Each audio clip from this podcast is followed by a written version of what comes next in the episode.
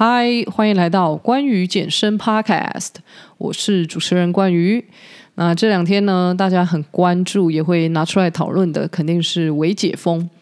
维解封可能影响各位的，就是去外面吃饭啊，或是假日可以到一些自然的风景区走走哦。啊，当然，健身产业也有一些调整哦，像是昨天政府还没公布这个微解封的措施呢，就已经有人先传这个各个群组哦疯传的这个照片给我，就跟我说：“哎，你可以工作了。”然后后来呢，我看这个政府对健身产业呃微解封的这个规定哦。原则上是分成三个情形啦。那第一个就是你想去健身房自己练啊，这是 OK 的。可是呢，人跟人之间呢要保持两个器材的距离。那再来就是说，这个器材是不能混用的。可是大家有去健身房就知道啊，你去用某一样器材。你怎么可能知道说，哎，这之前有谁用过？所以你就只能仰赖说，哎，大家用完的时候会随手消毒嘛。那当然，进健身房之前还是有十连制啊，量体温这样子。那在训练的过程中，在里面运动就是要全程戴口罩。第二个情况，就是针对这个一对一教学啊，各位在健身房一定有看过教练在带这个客户训练嘛。原则上，他们会跟呃自己来练的人，就是一起混用这个器材，所以一样啊，不能混用器材的这个规定呢，我就觉得有点奇怪。那另外就是说，教练要教课的话，要先做这个抗原快筛，然后阴性呢才可以教课，而且每七天就要再做一次哦。那教练呃在教课的时候，除了就是要佩戴口罩啊，也要有这个护目镜或者是面罩。啊，很有趣的地方就是说。还有一条规定，就是如果你是一对一教学，不可以有肢体接触哦。那之前就有听过一些客户去连锁健身房上课，那教练在上课的时候就会花可能二十分钟、半小时帮他做运动按摩，就跟他说：“你这太紧啊，要放松什么的。”那现在不能这样子做运动按摩，或者是帮忙拉筋，我就觉得蛮好的哦。就是教练呢可以好好的规划哦，在这个呃训练的一个内容里面哦，尽量是单纯一点哦，纯训练这样子。那就是让客户的钱真的是可以花在训练上面了。而最后呢，政府也有针对这个团体课啊，做出微解封的规范。那一样就是要做十连制，然后上课戴口罩。那教练呢，在这个上课之前也是要做抗原的快筛，而且是每七天呢要再筛检一次。那教室内呢，要画这个安全距离是两公尺哦，等于是大家有固定的活动空间啦。那再来就是说，要适度的缩减这个上课人数啊，器材啊不能混用。那课程跟课程之间呢，就要休息一个小时，不可以连续。那中间这一小时呢，你必须做呃清洁消毒。那虽然媒体的标题都直接下说什么啊，健身房开放了，但是其实你听我这样讲下来，健身房的这个维系解封哦。有这一些细部的规定，所以就很考验这个业者的应变能力。然后再来就是，呃，即便这是中央的规定，你还是要看就是地方政府啊，他呃买不买单这个东西。如果他是规定不能开放的，像刚才呃得知就是新北市跟桃园是确定呃不开放这样子，所以。呃，在这些种种的规定下，就是像我这种做纯教学的，我们就不像这个连锁健身房，它每个月可能都会收你月费，然后可以撑住这个营运。那对我们来说，如何在这一些规定里面去教课啊，一定要考量的是成本的问题。那再来就是也要去想啊，人家是否呃愿意有这个风险，就是冒这个风险回来上课。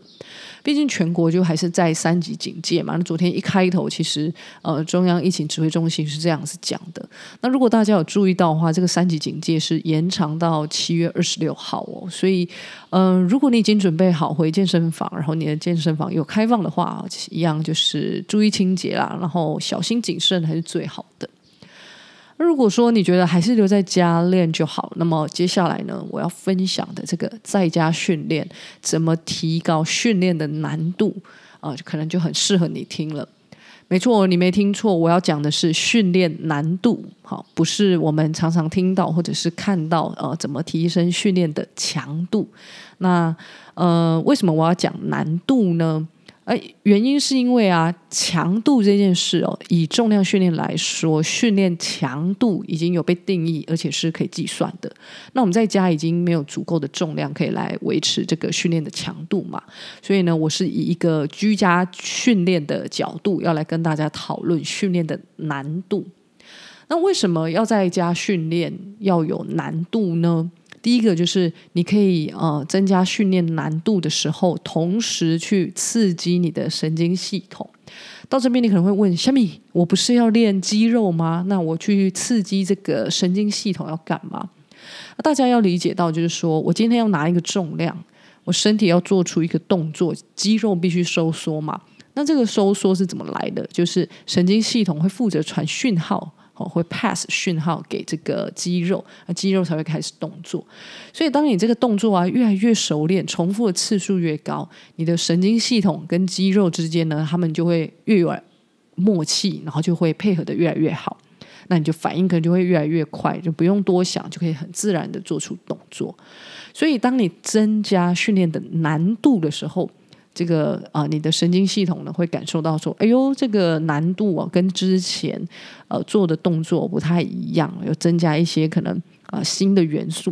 那接着呢，你就会去反复练习这个东西。那你的神经系统就会呃努力的想要跟这个肌肉就是练习啊，然后配合得很好。那这个时候呢，就是在训练哦你的神经和肌肉的一个过程。那第二个就是说，我们部分啊增加训练难度的这些方法，其实它在研究上也是可以找到支持的。那像是我们等一下会介绍，就是当我们改变训练节奏的时候，会用到这个离心训练的概念。那之前呢，这个离心训练其实也是有被研究过，可以增加肌肉的大小。所以呢，增加训练难度呢，不是没事找事做，它是可以训练你的神经系统，训练你的肌肉，而且呢，它是有呃理论有研究可以支持的。那最后呢，这个不见得是每个人都会有的反应啦。但是你在呃提升训练难度以后呢，有些人会感觉到立即的啊、呃，可能心跳加速啊，呼吸急促，那有些人就会开始冒汗。那如果你是在家可能做一天都没有动的人，啊、也许呢提高一些训练难度哦，让你可以流点汗，也许可以让你感觉比较好一点。好，那这个部分是我来解释为什么要做。呃，训练，而且训练呢，为什么要有难度的原因？那再来就要来跟大家讲啦，怎么样去提升训练的难度？那我一样想要提供三个做法。第一个呢是改变训练节奏，改变训练节奏呢会明显让你动作好像。变得更吃力。那不管你是在家有器材没器材，我觉得都很好用。那怎么做呢？假设啊，我要做呃空手没有拿东西的深蹲好了。那以往大家可能就是蹲下去一秒，然后站起来一秒。那改变训练节奏之后呢，可能你就可以变成是四秒慢慢蹲下去，然后在最低的点停两秒，接着呢再自然的站起来，大概花一秒的时间。所以你原本的这个空手深蹲可能两秒就做完，很简单。可是你现在呢，要花成七秒的时间，下去四秒，中间停两秒，站起来一秒，那花了几乎是三倍的时间才完成一个深蹲。那我想这个动作呢，难度就会往上提升了。或者是你原本啊做伏地挺身，然后你本来胸口下去一秒，然后手推地板上来再一秒，那现在呢，你可以刻意的让你的胸口慢慢的靠近地板，花三秒钟的时间，然后呢，在这个胸口距离地板最低的地方 hold 一到两秒 hold 住，然后再上来。那这种刻意放慢速度的训练啊，可以帮助我们去放大检视你的动作。有时候你可能动作做很快嘛，然后就不会注意到说，哎，这个身体在过程中呃有没有垮掉啊，或者是用不对的地方在处理。那当你放慢速度的时候，其实你就会看得一清二楚，在这一些啊，你可能呃动作上面的一个呃标准与否，就会被放大检视。那第二个呢，就是增加单边的训练动作。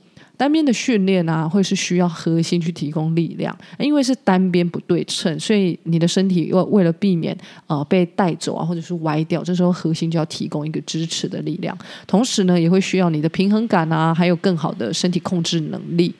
所以啊，你在呃就是你的居家训练里面呢，可以去增加一些单边的训练，比如说呃前后脚打开，呃原地往下蹲的这个分腿蹲，或者是单脚的硬举、单手的卧推，甚至是单手的伏地挺身等等的哦，这个都可以加进去。那第三个呢，是你可以利用超级组的概念，意思就是一个动作做完，马上做另外一个动作，两个动作结合为一组。那这一组做完之后呢，你再休息。那超级组的训练方式啊，很耗体力，那动作跟动作之间是不休息的，所以我会建议你这个总训练的时间不要太长啊，避免你体力透支啊，动作乱练一通，然后反而没什么意义。那超级组可以怎么配呢？你可以是深蹲做完之后，接着做硬举，或者是做完原地的分腿蹲之后，马上做单脚的桥式。那以上半身来讲的话，你可以先做伏地挺身，然后后来做呃后三角的飞鸟，还可以用弹力带啊，或者是水瓶当做重量。那如果是呃连续上半身或连续下半身的动作会让你觉得太累哦，像刚才那样的一个举例，呃，你觉得太累的话，你也可以变成上半身一个动作加下半身一个动作啊。举例来说啦，我可以做完深蹲之后接背部的训练啊，比如说家里有那种可以挂在门上的单杠可以拉啊，或是我有 TRX 可以做划船，或是你拿弹力带做划船的动作，或者是上网找一下。呃，不用器材的背部训练动作，就可以接在你刚才练完的这个深蹲脚的后面，就练一个上半身的动作。那你也可以是浮力挺身做完之后，接着做单脚的硬举等等的。那总之呢，你的动作啊，只要是避开连续做同一个肌群的，其实你就可以把它排在同一组了。好，那今天的 podcast 内容呢，就告一段落了。那希望这一些呃增加训练难度的方法对你有帮助。那其实还有很多啦，不过我觉得这三个用讲的大家比较好理解，也可以自行尝试。那另外呢，也是感谢一些听众们哦，在过去两周呢，有来上这个关于健身的线上课啊，不知道大家上课的感受如何？如果你觉得今天的内容很不错，然后你上了我的线上课，也想要回馈心得的话呢，欢迎你在 Apple Podcast 上面留下你的建议，并且给我们五颗星，然后或是到 IG 哦，搜寻 GWEN dot C O A C H 私信我啊，你想跟我说的话也是可以。那我们就下期见。拜拜。